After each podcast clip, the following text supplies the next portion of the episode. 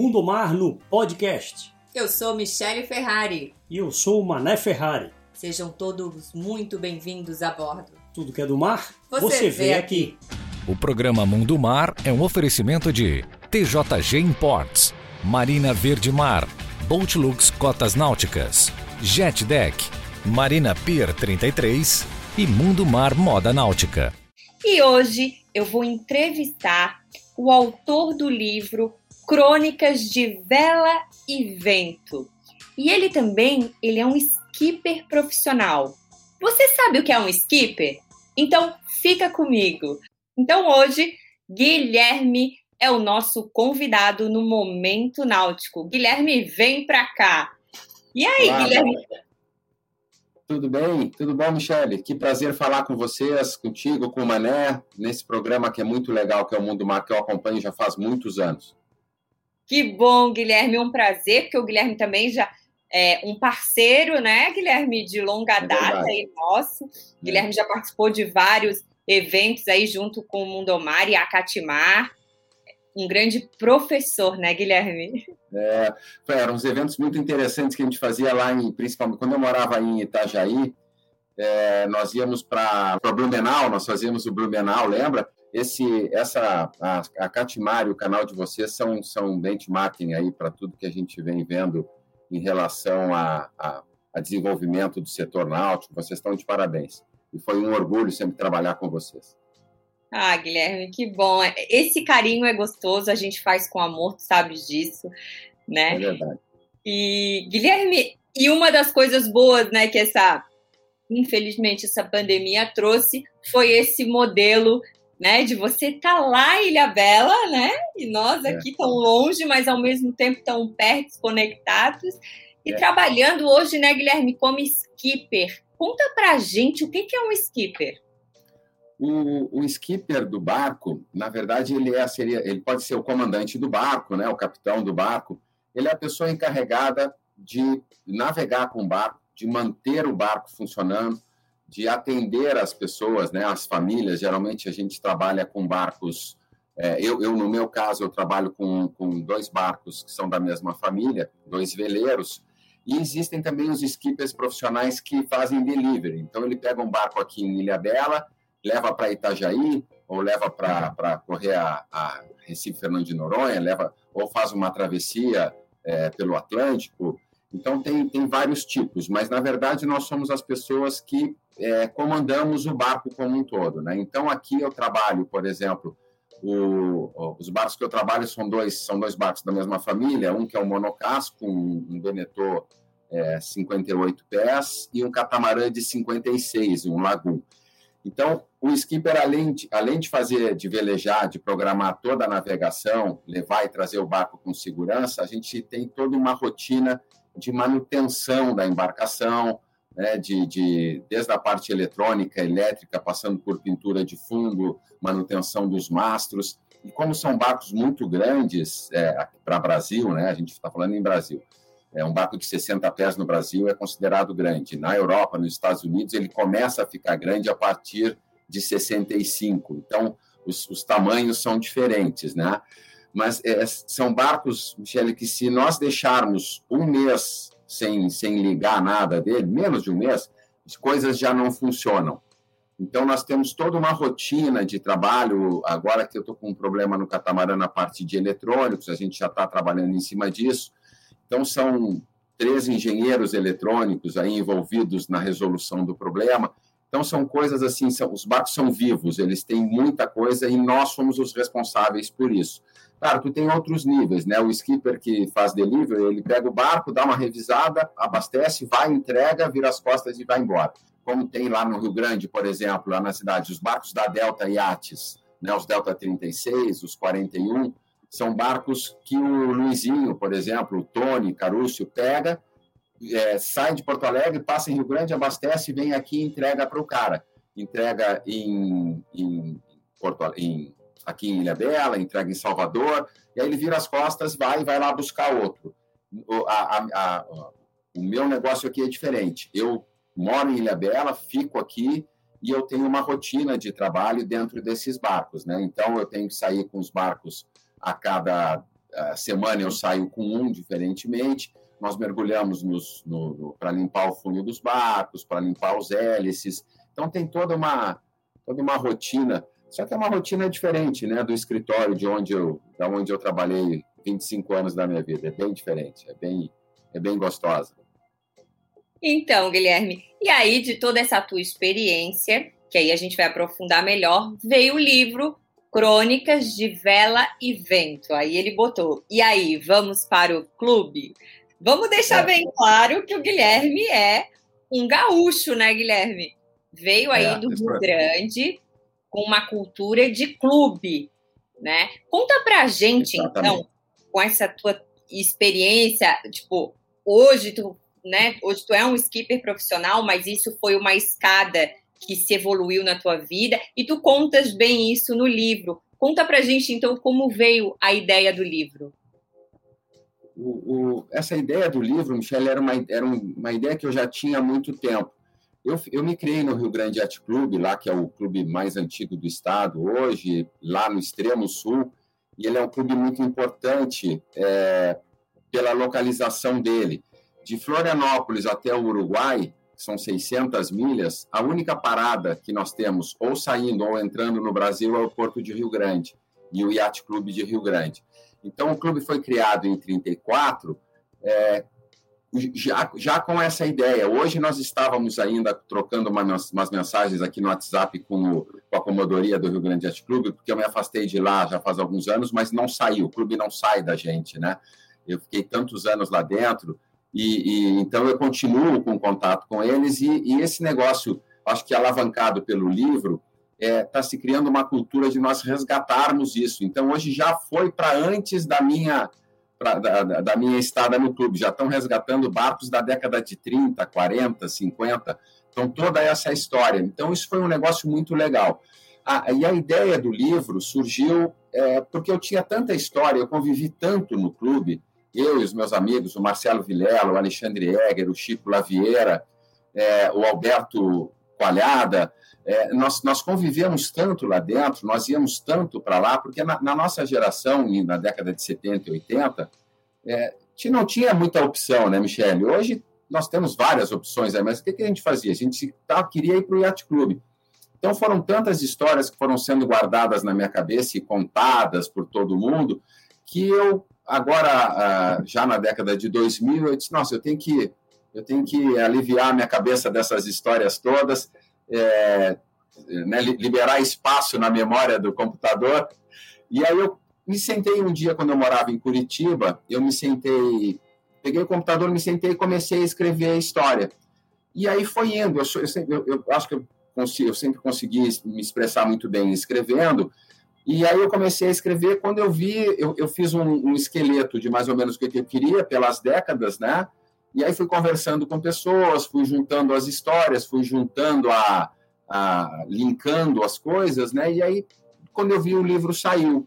Então ali eu estou contando histórias desde a década que eu entrei no Yacht Club, que foi em 70, nós, nós chegamos no Yacht Club, efetivamente nos tornamos sócio em 76, e aí foi passando, de 76 à década de 80, quando nós começamos com o windsurf, quando nós compramos o primeiro barco da família. E aí eu fui colocando e regando isso com algumas fotos e contando histórias engraçadas, linkando é, a cidade de Rio Grande, o desenvolvimento da cidade e do clube, né? É, Para o livro não ficar tão maçante, só contando histórias. É, e, e, eu acho que o resultado foi bem legal. Quando eu vi, eu estava com 300 páginas quase de livro e muita foto. Aí contratei um revisor, contratei uma pessoa para me ajudar na, na, na, na, editoração deles, vamos dizer assim. Eles me disseram: ó, tem que baixar para 200 páginas. E aí a gente foi tirando aqui, arrumando. Então eu levei, na verdade, cinco anos para escrever esse livro. Só que entre eu começar a escrever e terminar, eu troquei de emprego algumas vezes, troquei de cidade de novo, é, me separei, enfim, várias coisas foram acontecendo. E aí eu agora, no, um pouquinho antes da, da, da pandemia, quando teve mais tempo, eu sentei e terminei o livro. É, eu fui, eu fui no final do ano passado para Rio Grande para fazer o lançamento oficial lá, mas a, a pandemia lá estava na bandeira preta na época, e nós não pudemos fazer, nós íamos fazer com uma regata da Marinha do Brasil, era um evento bem legal. E aí não pudemos fazer, eu entreguei o, clube pro, o livro para o clube oficialmente, porque conta a história minha e da minha geração, mas baseado na nossa vida no clube. Né? E, e aí o livro, na verdade, ele é uma homenagem para o Yacht Clube de Rio Grande, né, o Rio Grande Yacht Clube, e para o Bororó, que é o boi, né, que é o Clarimundo Monteiro, que é a grande, eu acho que é o grande homenageado, efetivamente, desse, desse livro, é, são as histórias dele. Tanto que Bororó é, um, é, é ao contrário, né? Bororó é o nome do meu barco, o barco que eu moro hoje, que é uma homenagem a ele, né? E aí no livro tem muita história dele. O, o Bororó, ele foi um, um, um, nosso capataz lá do Rio Grande Yacht Clube, que ele, ele entrou no clube com 16 anos de idade. E uma, como o clube foi fundado por ingleses lá em Rio Grande, pelo Zwig, né, o, tinha mais alguém, tinha o Coelho e coisa, mas os Zwig eram, eram assim, pessoas que frequentavam e agitaram muito o clube também. É, ele, eles apelidaram o boi de boy, o Clarimundo de boy, né? que é o menino, que era o cara que ajudava tudo. Aí o boy saiu do clube para servir o exército e voltou. Ele ficou no clube até os 73 anos, quando ele morreu.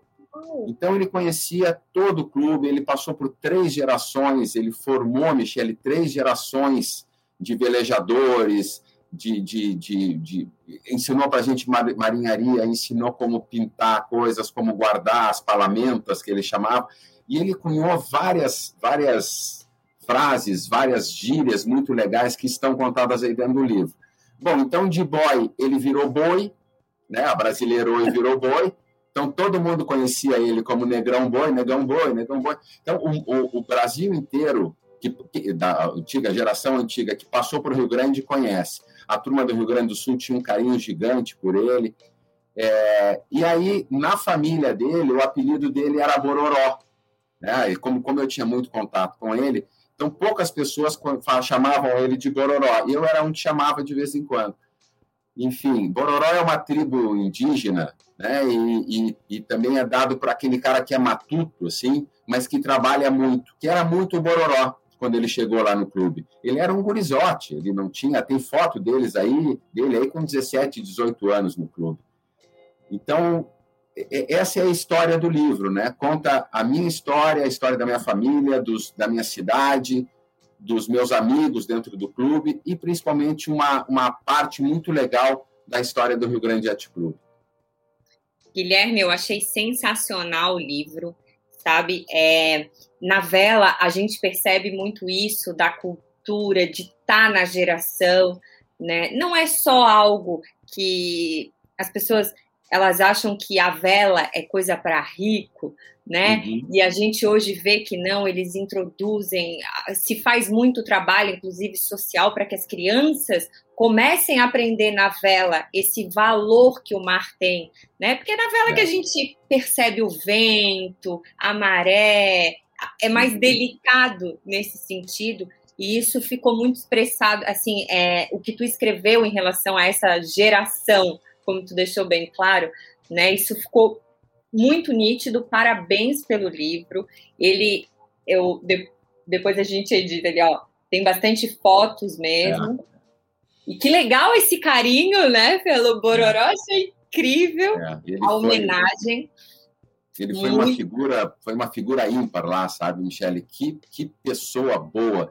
Tanto que ele morreu já faz 25 anos e o clube continua é, o clube continua, a, a, turma mais antiga e até as novas que estão chegando, continuam falando do mesmo jeito, com a mesma entonação, usando as mesmas palavras que ele usava na década de 80 e 90. É uma coisa impressionante a força que o, que o, que o boy tinha lá no clube. Tinha e tem até hoje, né? Então, quando a gente fala do, do dele no, no Brasil, várias pessoas que passaram por lá conhecem. Foi uma coisa que me chamou muito a atenção quando eu vim morar, quando eu saí do Rio Grande e vim trabalhar efetivamente como skipper. Todo mundo conhece o Yacht Clube de Rio Grande, Michele. Quem veleja conhece o Yacht Clube de Rio Grande. É uma coisa impressionante, impressionante. Porque o cara para descer ou subir, ele tem que passar lá, não tem jeito, porque a costa é muito longa, ele não consegue fazer. Então, o que a gente fez de amigos nesses, nesses anos todos é uma coisa impressionante, impressionante. Aqui em Ilhabela agora tem um casal de argentinos, o Gardelon e a Gabi, eles moram a bordo há muitos anos, eles são chefes de cozinha, velejadores profissionais, e eles moraram com a gente lá no Yacht Club. Então, eles estão aí no livro, tem, não me lembro se tem alguma foto dele, mas tem história deles aí. Eles moraram lá com a gente. Uns alemães foram para lá também, chegaram com algum problema, e aí resolveram o problema, o clube todo ajudou, e eles não foram embora, ficaram quase um ano lá morando com a gente. É, tem um catamarã da Letônia, eu nem sabia que na Letônia se velejava, chegou lá, ficou seis meses com a gente também. Então, o clube tem uma. O Yacht Clube tem uma, uma, o, o foco é o dele, coração, né? O coração. O foco dele sempre foi de ajudar a todos. Então, não tem como chegar lá e não ser ajudado. Não tem. Tu vai chegar lá e tu vai resolver o teu problema. É, e isso faz com que as pessoas se encantem pelo clube. É, é, realmente o clube é uma, é, uma, é uma grande família lá. Claro, mudou muito hoje, né? As coisas mudaram, mas ele continua ainda muito forte. Os clubes no Rio Grande do Sul são muito fortes, né? É, então, é isso que eu ia te perguntar. É, não é em todo o estado que existe essa cultura do clube, né? Agora que tu estás em São Paulo, que tu tens uma outra experiência, claro que o Guilherme já é um homem bem viajado e tem outras experiências, mas como que tu vê hoje, Guilherme, essa cultura de clube? É, a cultura de clube é, é, muito difícil manter, né, Michele? Porque, como, como eu falei lá é, antes, né, o, nós não tínhamos muita opção. Então, nós acordávamos sábado de manhã cedo, quando não tinha aula, é, íamos para o clube. Ou logo depois saíamos do, do colégio e já íamos direto para o clube também. E saíamos de lá domingo à noite, obrigados. Eu me lembro das vezes do meu pai e a minha mãe me pegarem assim, subindo o barco na rampa com a, com a perna molhada, o pé molhado, mas a gente tinha que ir na, na missa, lá da Igreja Sagrada Família, no domingo às seis e pouco da tarde. Então era, era isso. Hoje, hoje mudou. Hoje cada um tem seu carro, são, é celular, é tablet, é iPad, é festa, é isso, é aquilo, é, é, é Zoom, é um chat aqui. Nós, naquela época, nós não tínhamos isso. Ah, hoje, como as, as opções aumentaram tanto, a criançada não vai mais muito para clube. Mas, por exemplo, é, o, vou falar de dois clubes que eu conheço bem, tá? que é o Veleiros do Sul, em Porto Alegre, e o, e o Rio Grande Yacht Clube ainda existe uma força muito grande das famílias. As famílias levam muito os seus filhos para lá e os pais vão conseguindo colocar os filhos na escolinha de vela e isso vai se desenvolvendo e vai mantendo a, a, a cultura de clube no Rio Grande do Sul, né? Isso a gente consegue manter. É, a, a, escolinha de vela do Yacht Clube, que foi criada pela Suzy Altmaier, que leva o nome do pai dela, que era o, o João Altmaier, o, o Leão, a gente chamava, porque ele era brabo com a gente, estava sempre gritando com a gente, então era o velho leão. E, e, a escolinha do clube está muito forte hoje. O Arizinho, que é o professor, ele está fazendo um trabalho sensacional. Então, nós temos crianças hoje, a coisa mais bonitinha, as crianças bem pequenininhas, todas arrumadinhas, velejando com todo o estilo, os barquinhos bem arrumados. Isso no Veleiros do Sul, no Jangadeiros, no Sava Clube, em Porto Alegre, no Veleiros eh, Saldanha da Gama, em Pelotas no Yacht Clube de Pelotas, isso aí ainda é muito forte. Os clubes no Rio Grande do Sul são muito fortes. Já aqui para cima mudou muito isso. Por exemplo, o Yacht Clube de Ilhabela é, tem uma parte social, eu vejo ali que tem, mas o mais forte, sem dúvida, é, é, é uma garagem de barcos. Né? As áreas sociais são menores, os piers são bonitos, são grandes com toda a estrutura, mas, por exemplo, o meu chefe, quando chega, eles chegam, entram no barco e nós saímos passamos dois, três, quatro dias fora, eles voltam, pegam a lancha e vão embora. Né? Não tem muito mais assim essa cultura de clube. E fora que aqui na Ilha Bela, no canal de São Sebastião, tem 10, 15 marinas aí à disposição, né? Então. Saudade é, do clube, então, né? É, exatamente. E aí, o, por exemplo, em, Salva, em Salvador, eles têm boas marinas, tem um clube menorzinho lá, é onde o Sérgio Augusto, um colega nosso, tem barco, tem o Aratu, que são também clubes, mas a grande maioria hoje é marina, né? É, virou uma, um depósito de barcos, assim. Depósito que eu digo de guardar e usar, não é, não é porque ficaram jogados, não. O, a, vela, a vela tem crescido muito no Brasil, a náutica como um todo, e, e, e aí, sem, sem puxar saquismo, o trabalho que vocês fazem da economia do mar e disso tudo, isso é muito importante. Né? Tem outros sites legais aí, como o do Adriano, o do Marcelo, que estão popularizando a vela. E como tu falaste ali no início, é, a vela não é para rico. Hoje, com mil reais, tu compra um barquinho. Com três mil, mas também tu pode comprar com 3 milhões, com 30 milhões, depende do teu bolso, depende do que tu queres. É, mas hoje um barco, por exemplo, um, um, um barco hoje é o preço de um carro, um barco de 30 pés hoje é o preço de um carro bom no Brasil, 120, 130, 150 mil, que é um menorzinho, que é um 27 pés, tu compra por 60 mil. Isso é o preço de um carro popular no Brasil.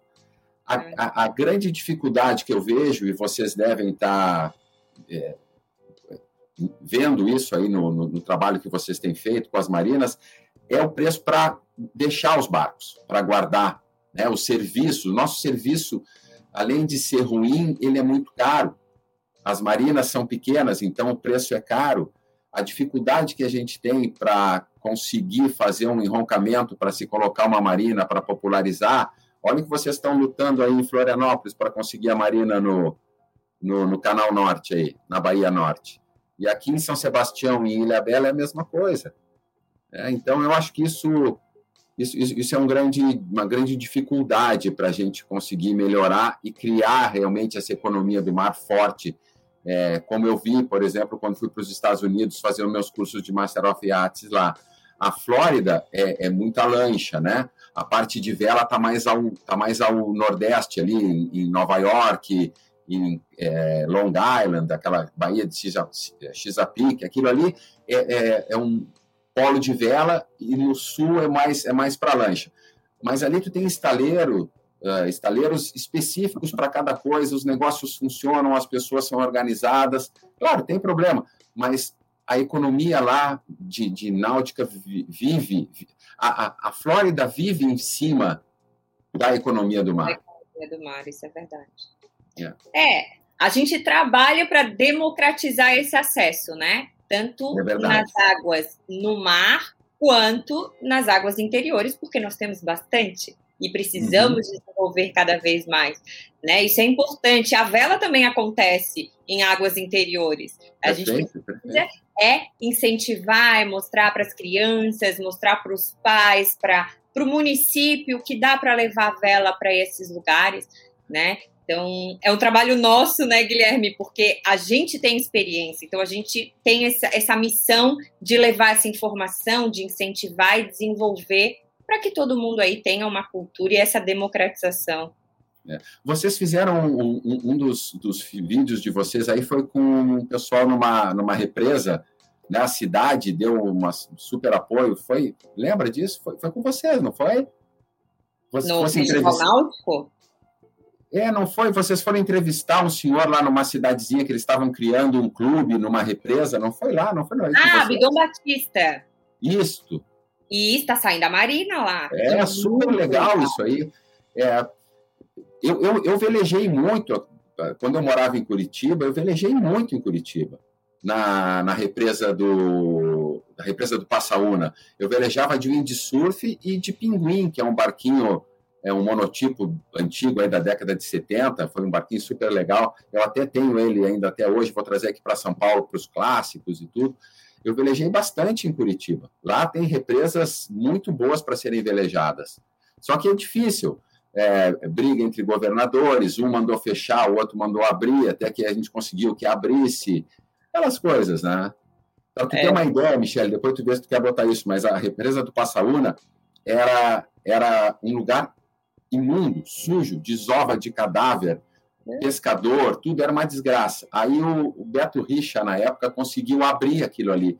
E botou um clube de windsurf, um clube de caiaque, um clube de sup. Vai lá hoje, está lindo, tudo funcionando, não tem mais cadáver, não tem mais sujeira de pescador, não tem mais nada. Não estou falando mal do pescador, mas aquele pescador que vai ali para subsistência, pegar um peixinho para comer, eles vão deixando tudo que está ali, porque o cara não é pescador, ele está tentando comer. Uhum. Então, é a, a, a gente sabe que se entregar para quem é da náutica, as coisas funcionam, porque a gente cuida. A gente é um parceiro do Estado é, para cuidar disso tudo. Né? Vocês, estão, vocês acompanham, eu vejo os filmes de vocês lá na Itália, vendo as, as marinas, que inveja daquilo, as marinas dentro da cidade, tu desce, da, tu desce do teu carro no teu barco. Sim. É, mas a gente tenta trazer esse modelo, né, para perto, para dizer que dá uhum. para fazer. Né? É mais para uma provocação mesmo de, de ideias, de criatividade, e, e, todo mundo pode fazer, e como tu disse, é, aquela água que não se usava, né? Quando a gente usa, a gente sabe o valor que tem. Né? Exatamente. Né? Isso, hoje nós da Náutica, a gente, ninguém quer navegar em mar sujo. É o é. lugar que a gente menos quer ir, porque não dá para mergulhar, né? Exatamente. E por mil e outros motivos, gente. Água suja, não. Né? É. Não só suja, né? né? Porque ela pode ser barrosa, etc. A gente continua andando e navegando, tá tudo é, certo. Isso, um exemplo disso é lá em Porto Alegre, né? Porto Alegre a água é super escura, porque é de rio, mas o, o rio, quando nós começamos a velejar lá, é, era um terror. Era um terror. Década de 80, 90 era um terror. Hoje está bem melhor, bem melhor está muito melhor. Hoje ele está navegável, é, passando ali para o sul, quem vai para Ponta Grossa ali, que é uma região passando a praia de Ipanema, é, já, ele já tem balneabilidade, então ele está muito melhor do que era. Né? Na época que a gente velejava, tinha que desviar de cadeira, de, de refrigerador, de tudo que vinha boiando. É, a gente que trabalha né, no limpeza dos mares, por exemplo, é, é. a gente vive aí para é conscientizar as pessoas de que não é o que a gente encontra, né? Uhum. É por que aquilo tá ali. Exatamente. Entende? Não exatamente. é o plástico, não é a bituca. Isso foi feito para nós, seres humanos. Cada um tem seus vícios e tá tudo certo, né? Tá, é. cada, cada um usa o que quer. Agora, como a gente descarta isso é que é o, o elo da questão e que faz toda a diferença. Né? A é gente tem que trabalhar muito nisso. Aqui agora no canal de Ilha Bela, o que a gente tem visto de máscara de Covid na água é uma coisa impressionante. É e o peixe não usa máscara. É, é uma coisa de doido, assim, sabe? É, mas é isso aí, é isso aí, isso aí, isso aí é uma luta que a gente vai ter para o resto da vida. Mas eu acho que está funcionando, eu acho que as coisas estão funcionando, estão atacando as crianças, eu acho que isso é mais legal, né? A gente vai criando a cultura na criança. Agora, enquanto a gente tiver despejo, como na Baía de Guanabara, por exemplo, que, né, Baía de Todos os Santos, ela é muito bonita, linda, mas vai entrando lá para. Vai indo lá para o fundão para tu ver de onde está vindo isso aí tudo. Mas é, é um Vamos problema. Botar Vamos botar esse pessoal para navegar, vamos botar esse pessoal para velejar, para andar de sup, porque não, não, importa como, a gente tem que usufruir, porque a água é remédio. Exatamente. Né? exatamente. Água salgada de é Água salgada. É, é o que faz a gente crescer na vida, é suor né, e água salgada. Então, ó, é, Guilherme, agora um minutinho que eu tenho um recado importante para dar aqui para nós porque quero te convidar para colocar aí na sua agenda. Dia 4 de novembro começa o São Paulo Boat Show e você vai ver todas as novidades, lançamentos do mercado náutico brasileiro. Então confere aí o que teremos neste evento. Vem aí o maior salão náutico indoor da América Latina, o mais importante do Brasil o São Paulo Boat Show 2021. De 4 a 9 de novembro no São Paulo Expo. Moderna infraestrutura e localização privilegiada. Venha conhecer de perto os principais lançamentos do setor e comparar os produtos lado a lado.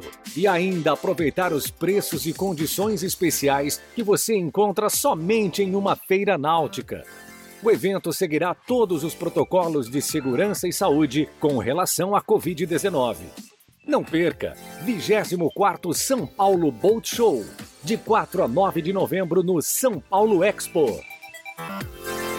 Mundo Mar no São Paulo Boat Show 2021 é um oferecimento de Boat Show Eventos, Simhead e Boat Looks. E o Mundo Mar não vai te deixar sem ir neste evento, porque nós vamos sortear o ingresso para você e um acompanhante. Então, para concorrer, você se inscreve aqui no nosso canal no YouTube e nos comentários você escreve eu quero um ingresso, ok? Então a partir deste vídeo você já começa a concorrer os ingressos para o São Paulo Boat Show. O, o salão náutico ele é puramente lancha, né? Mas o mercado de lancha no Brasil ele cresceu muito. E isso a gente já vê, Michele, por exemplo, aqui eu tenho amigos que são donos de escola de, de navegação, de, de atismo, de lancha, de jet ski. Ah, o, o crescimento da procura por isso é muito grande, muito. Então, a, a economia do mar já começa a girar, mesmo é, sendo um esporte, por exemplo, totalmente diferente da vela, né? A lancha é totalmente diferente da vela. A única semelhança é que os dois flutuam, porque são culturas diferentes. Não estou dizendo qual é melhor, qual é o pior. É, são barcos que navegam na água, mas são culturas diferentes um, exemplificando, por exemplo, a, o prazer do lancheiro, que a gente chama, é estar num lugar.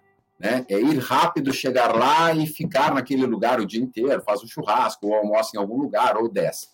O prazer do velejador é ir até aquele lugar. Ele vai, chega lá, vira de borda e volta. Porque a gente já foi aproveitando a natureza e tudo que a gente queria fazer, é, indo até lá velejando. Então, são culturas bem diferentes. A gente começou a conversar sobre isso, né? A, a cultura de vela, a gente, para andar num barco a vela, a gente precisa ter alguns conhecimentos que para o cara de lancha não precisa. É, e eu me lembro quando eu morava em, em Itajaí, eu fiz uns cursos de Master of Yachts aí para alguns marinheiros de lancha, é, capitães já, lanchas grandes, e nós fizemos uma das provas, nós, eles queriam ter o endorsement, que a gente chama, a liberação para poder velejar. Eu disse, tá bom, vamos lá, vamos fazer. E aí eu levei para fazer a prova final dentro de um veleiro. Michele, os guris não sabiam nem entrar no barco, com aquele monte de estaiamento, de cabos, de coisas. Eles disseram, não, realmente não dá, vamos ficar só no endorsement power, que a gente chama, que é para poder velejar as lanchas. Eu também sofro quando chego dentro de uma lancha, né? Tu entra numa casaria. Também acontece. É, né? é, a gente entra numa casaria de lancha, por exemplo, a quantidade de, de equipamento que tem ali dentro, o tamanho dos motores, né? Tudo, tudo é muito diferente. Tudo é diferente. É. Mas tu foi perfeito, Guilherme. E, e isso é muito real, porque para velejar, você tem que conhecer, né? E é algo que é aos poucos. Quando criança é mais fácil, né? Porque daí você uhum. vai pegando jeito, vai se aprimorando, mas é, é, assim, não é o aprender, porque a coisa vai acontecendo quando a gente aprende a velejar de criança. Quando não, a gente já pensa assim: nossa, vou comprar, será que eu, um barco a vela? Será que eu vou dar conta? Porque daí eu vou ter que aprender tudo. E a lancha, nesse sentido, é mais simples, né? Assim, não tem tanto. Você faz lá a prova, você vai treinar na uhum. água, porque mesmo que você faça o curso hoje, né? Na minha época, quando eu fiz, eu não sou tão velha assim, mas quando eu fiz, eu acho que foi a última que não precisou fazer a autoescola do mar.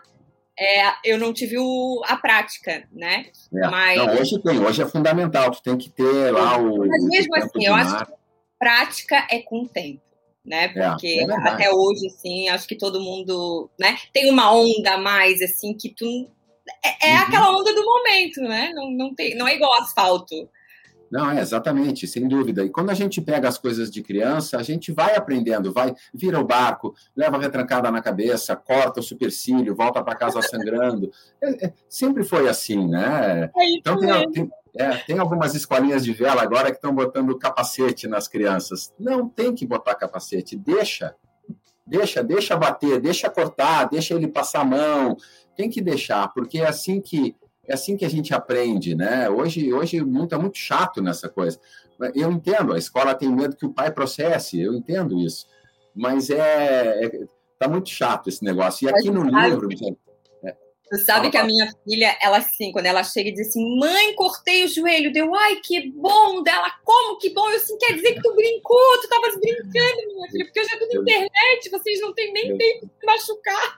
Exatamente. Aqui a gente estava brincando aqui seguido, quando a gente caía assim, rebentava o joelho, aí voltava para casa chorando, e a mãe dizia assim: Para aí que eu vou pegar o mertiolate, tu já chorou? Disse, não, passou, passou, não precisa, não precisa, já passou.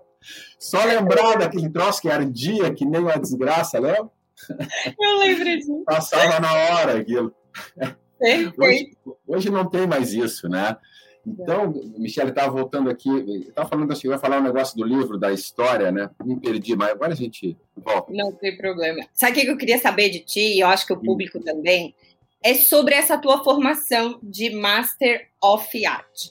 Quer ah. dizer, então, que você foi buscar um, um, aperfeiçoamento, né? E hoje você pode. Explica pra gente, daí, hoje você pode, então, capacitar outras pessoas e quem quiser, como que faz. Hoje o Guilherme faz isso. Conta pra gente melhor essa.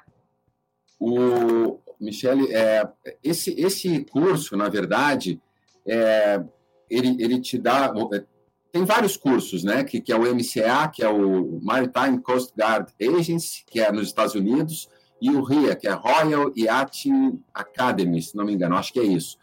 E, eles são os dois órgãos principais que, que atestam que o skipper sabe velejar, é, tem condição de comandar um barco, tem condição de fazer uma travessia ou navegar pela costa, enfim, são vários níveis de curso. São, são escolinhas de vela que, que vão escalando, vão aumentando o nível de conhecimento para que a pessoa chegue a um Master of Arts Unlimited para 5 mil toneladas, que é o, o top na carreira hoje.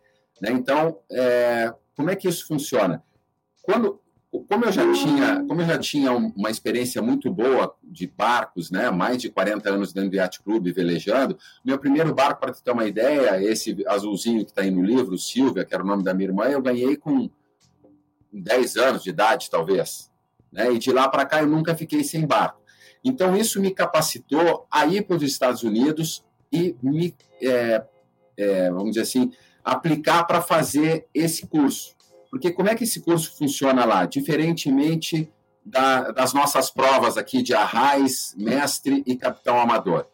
É, Para que eu conseguisse chegar na prova final, na avaliação final, né, e, e, receber ou não a minha carteira de Master of Arts, eu passei três semanas em curso dentro da escola, relembrando é, matérias que nós já deveríamos saber.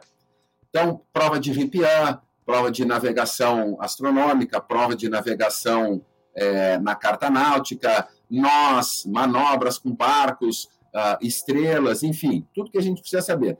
Só que assim, é, a aula tinha aula hoje e uma prova da aula anterior no dia seguinte. Então, assim, era, era tinha que tirar nove em algumas provas para poder passar para o outro dia. Né? Então, se sete, nove, dependia, dependia do, do nível de, de, exigência da prova.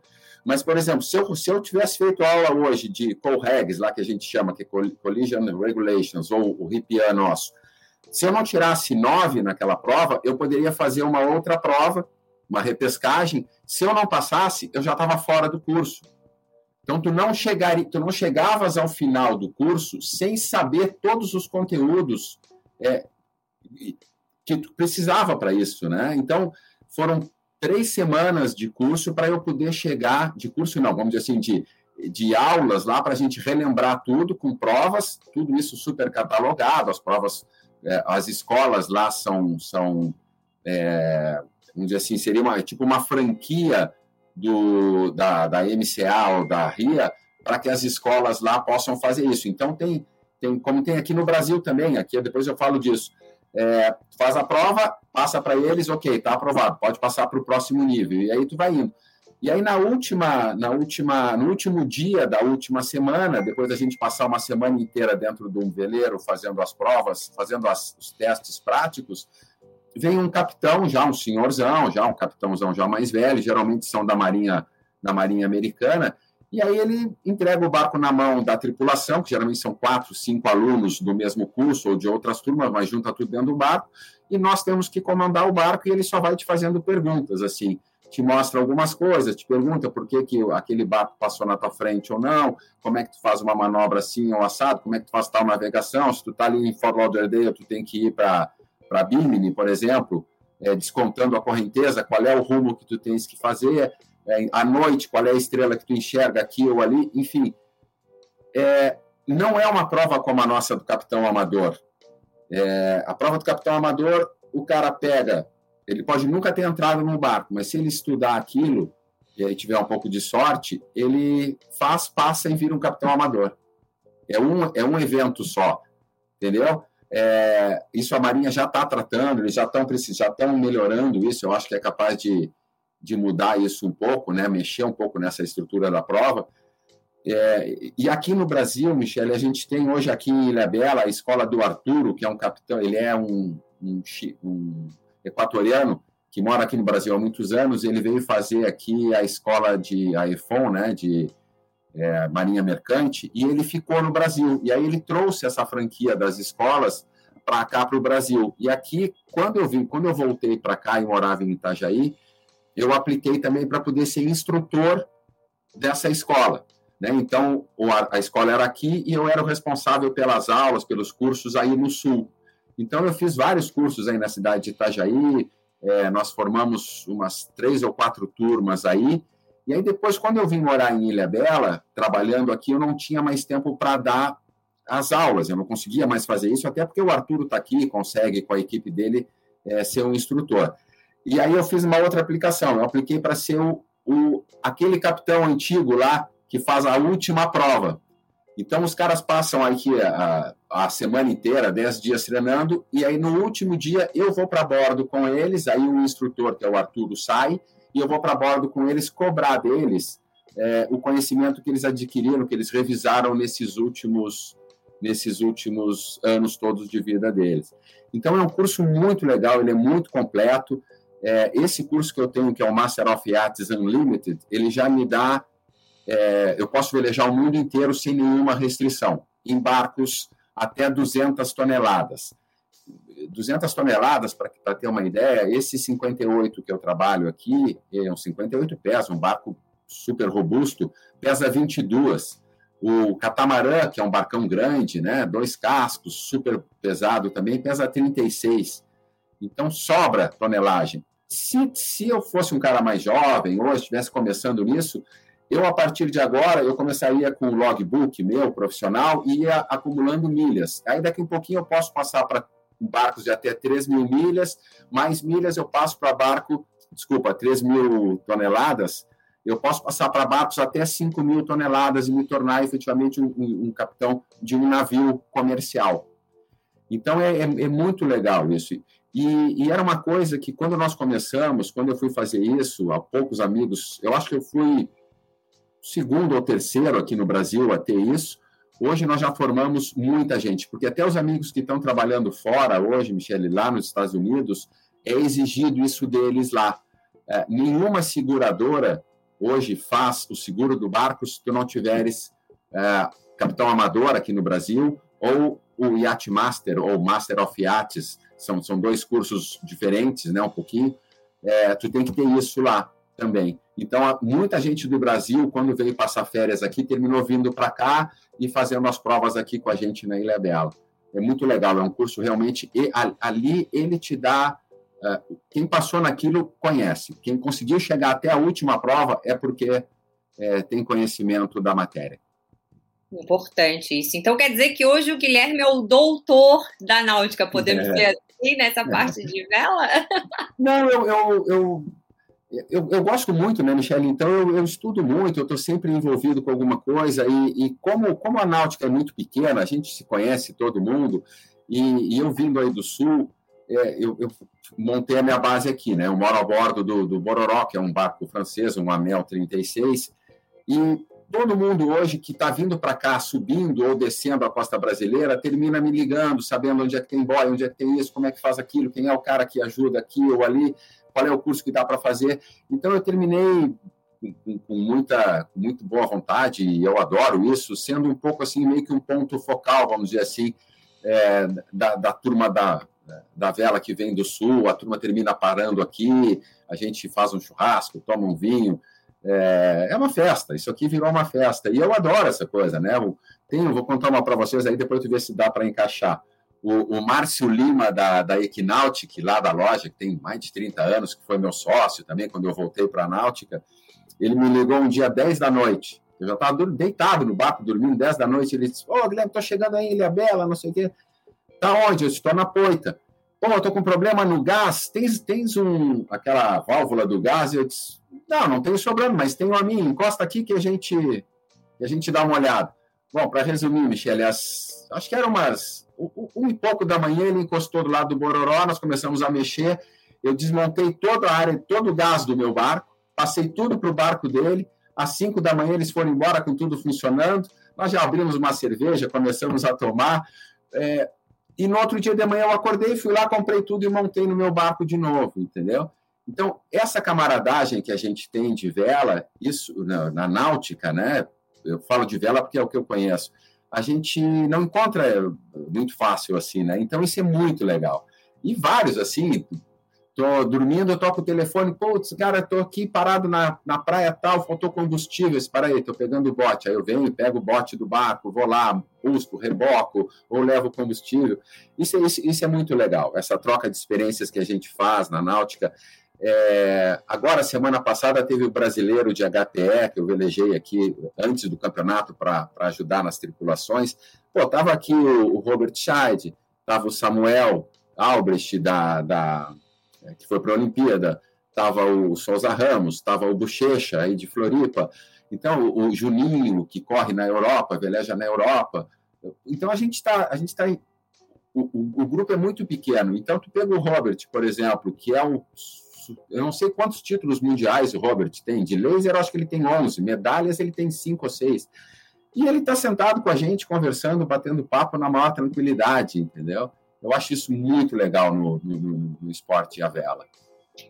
Esse teu ponto de vista foi importante é, no sentido de quando a gente pensa, né, ou quando a gente imagina que alguém mora a bordo, a gente sempre pensa que a pessoa está sozinha, né? O barco uhum. sozinho.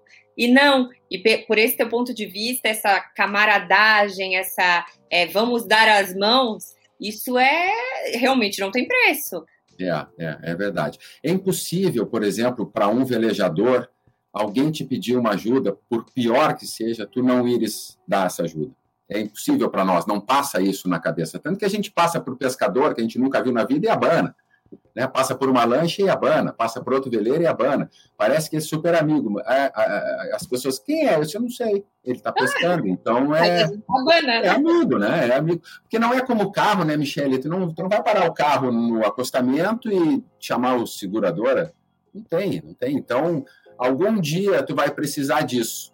E aí o cara vai dizer, pô, Guilherme, o cara que nunca ajudou ninguém, deixa se ferrar aí. Acho que é difícil, mas é, não, não, não, não tem, né? E agora você estava falando negócio de morar a bordo. Eu moro aqui, né, na, na ilha, eu moro sozinho a, a bordo. Mas realmente é, não tem solidão nesse meio nosso. Aqui no meu entorno tem quatro, cinco barcos. Tem esse casal da Argentina que está aqui, tem um outro argentino que está morando aqui no Brasil já faz muitos anos, nos 50 pés. Tem a Karina, a Joana, do, do Criloa, está morando aqui perto também. E o entra e sai de barcos, né? O pessoal aí de Floripa teve aqui agora o Cláudio Copelo, passou aqui, conversou comigo, passou duas vezes já, o Marcelo Bonilla. Então, é, é, é, é, movimentado isso aqui. A minha vida é movimentada aqui, é impressionante. Impressionante. Olha que legal. Então, vamos, vamos.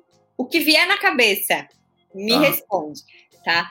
A vida que tu levas hoje, assim, é, era o que tu imaginava, o, o que tu desenhou para tua vida? É, porque hoje tu mora a bordo, tá sozinho, porque tu falou né, que se separou. Como uhum. que é a uhum. vida do Guilherme hoje? É, a, a, vida está exatamente a que eu imaginei na década de 80. Então, é, o, meu, o meu projeto de vida, é, há muito tempo, eu sempre quis morar a bordo, sempre, desde que eu ganhei meu primeiro barco. Eu queria viver de iatismo, mas eu morava em Rio Grande, é, longe para caramba. Naquela época, uma passagem Rio, Porto Alegre, Rio de Janeiro, custava uma Babilônia de dinheiro. Hoje está caro também, mas naquela época a gente não tinha essa condição. Então, o meu primeiro sonho foi ser oficial da Marinha de Guerra brasileira.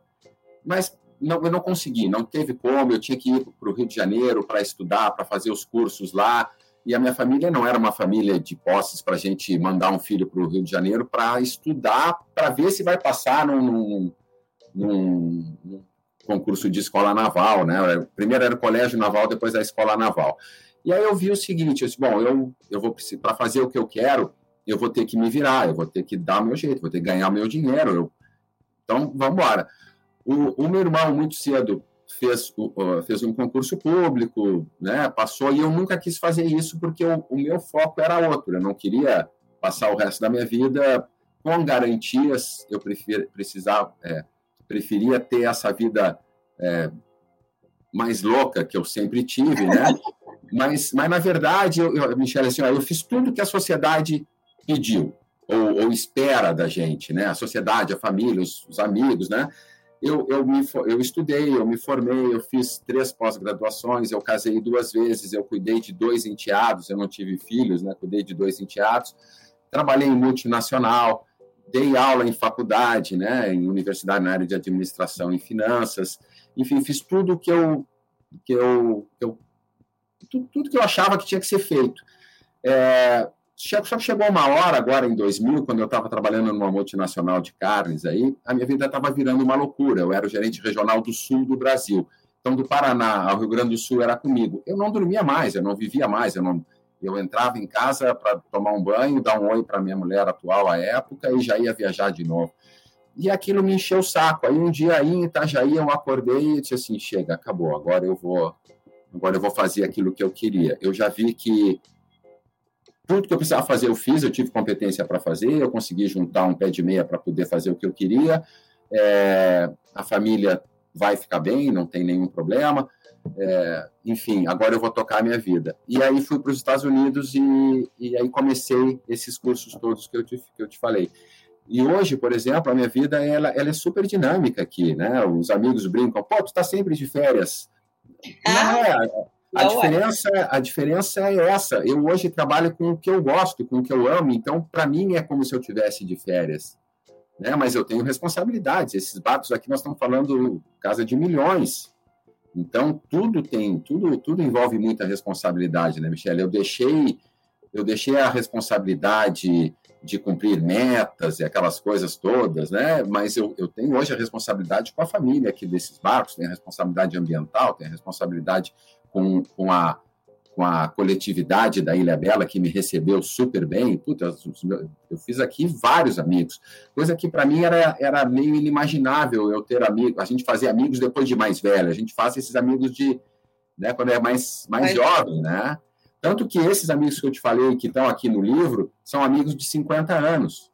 Tenho cinco, seis aí que são amigos de 50 anos. E hoje eu tenho um grupo de, de amigos aqui na Ilha Bela que me recebeu assim de portas abertas, né? A Ilha Bela para mim hoje é um paraíso. Eu estou morando num paraíso.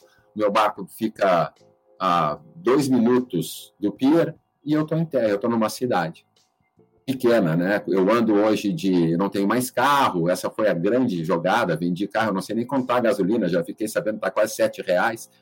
Então eu ando de bicicleta elétrica e de patinete elétrico que tu pegas aqui com aqueles aplicativos.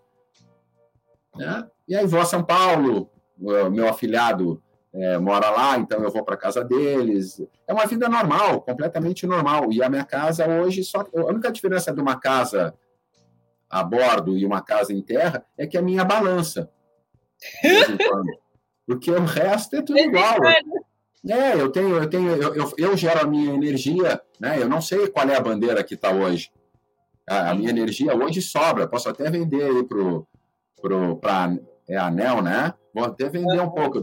Nós trocamos, eu troquei as placas elétricas, eu, as placas solares, eu botei um, um já tinha no barco, né? Mas eu melhorei a eficiência dele de um eólico. Enfim, a, a, a coisa que mais é, atrapalha um pouco aqui é a água, que a gente tem que controlar bastante, porque não é com muita facilidade que tu pegas. Mas não, não é nada demais, né? Então a minha vida mudou assim. É, eu não preciso de mais nada do que eu tinha em terra. Quando eu saí de Curitiba, Michele, eu morava num apartamento duplex, numa cobertura duplex. Quando eu cheguei em na ilha, aqui no, no barco, eu cheguei com duas caixas de papelão. Uma com coisas do barco, coisas é, que eu precisava, né? Um binóculo, umas cartas náuticas, não sei o quê, e uma outra de roupas minhas. Só. O resto, carro, TV, tudo, foi, foi móveis. O que não ficou com a minha ex-mulher, minha ex-mulher eu mandei para o meu sobrinho que morava em Rio Grande, a TV ficou com a minha mãe, aquelas coisas. Eu cheguei aqui, eu me desprendi de exatamente tudo. E hoje, por exemplo, para entrar uma camisa nova no meu barco, uma peça nova, eu tiro outras. É, é incrível isso, assim, a mudança, a, a gente vê a necessidade que a gente tem efetivamente, né, e a força que o marketing e o consumismo têm em cima da gente. Né, sempre é querer mais, sempre isso, aquilo, aquilo outro. A carro, carro eu vou ali na localiza, alugo um, subo a São Paulo, passo final de semana lá, volto, acabou. Entrego para eles, viro as costas e venho embora e pego a minha bicicleta elétrica de novo. Não estou dizendo que é melhor nem pior, tá, Michele? É, eu não gosto é muito desses, é, desse, desses rótulos, assim, né? Ah, se eu soubesse, eu teria feito muito antes. Não, talvez eu não tivesse tido o sucesso que eu tenho hoje, né, na minha vida pessoal. Porque eu ficaria sempre com aquela pulga atrás da orelha. Putz, será que se eu tivesse feito a escola naval? Será que se eu tivesse me formado? Será que se eu tivesse casado poderia ter sido diferente? Então, hoje a minha vida, assim, ó, a escolha que eu fiz agora foi com muita base. A minha pirâmide sempre foi certinha, com uma base muito grande, né? Então, hoje eu não tenho medo que ela tombe. Eu só então, o Guilherme é feliz. Muito, muito, muito. Eu, eu, eu costumo dizer, assim, ó, uma coisa, é, eu acho o mais legal daqui, o que mais me dá é, paixão de morar a bordo e trabalhar com o que eu trabalho. Eu não sei mais que dia é hoje, não me interessa mais se é domingo, se é segunda, se é quarta, se é sexta. Entendeu? Os dias para mim não tem mais aquela aquela coisa assim, nossa, hoje é domingo, tá começando a musiquinha lá do Fantástico, na época dos Trapalhões, tu já começava a ficar depressivo porque tinha aula no outro dia de manhã, ou, e quando tinha prova, então era um terror. Então, para mim, não interessa se é sábado ou domingo ou feriado. Amanhã é feriado aqui na Ilha Bela. Não faz nenhuma diferença para mim. Semana, agora, Semana da Pátria, né? Feriadão, faz diferença para mim. Os meus chefes estando aqui, nós saímos, velejamos, fazemos o. Eu faço o melhor que eu posso, né? Com muita responsabilidade. E se eu trabalhei sábado e domingo, eu saio no meu barco para velejar segunda, três da tarde, por exemplo. Não tem nenhum não faz mais diferença, entendeu? Isso, é, isso, isso eu acho que foi a grande. No funil todo, eu acho que o que saiu foi isso. É, não me interessa mais que dia é. Não, não, não faz diferença para mim. Isso é muito bom.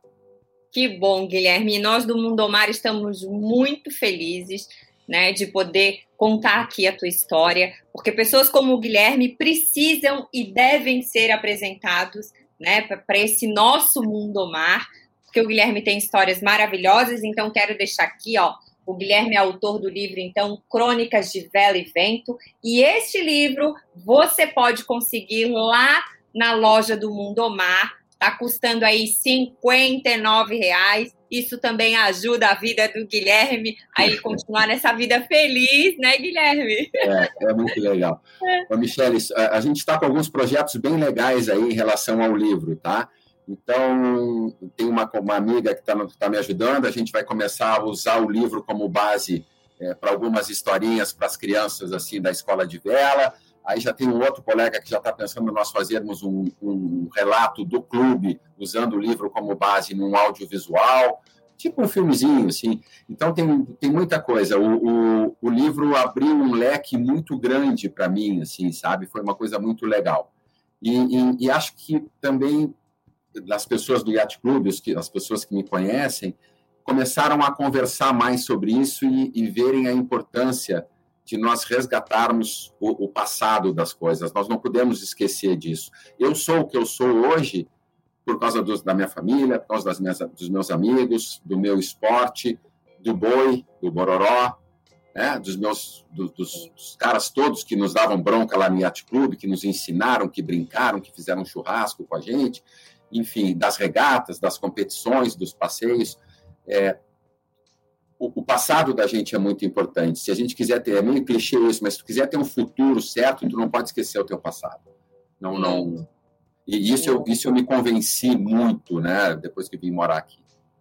Com certeza.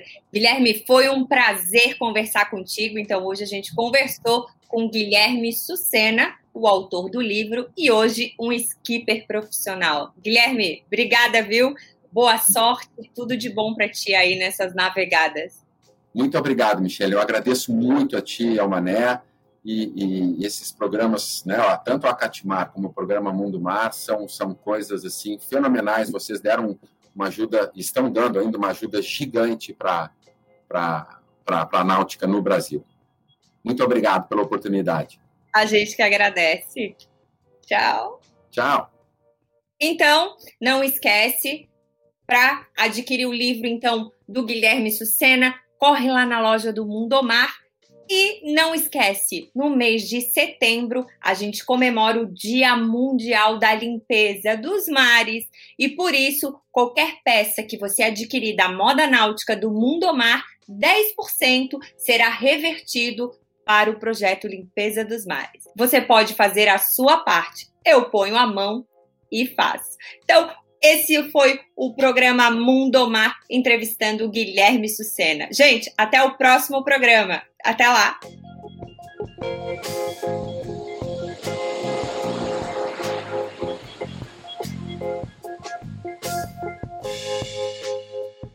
O programa Mundo Mar é um oferecimento de TJG Imports, Marina Verde Mar, Boatlux Cotas Náuticas, Jet Deck, Marina Pier 33 e Mundo Mar Moda Náutica.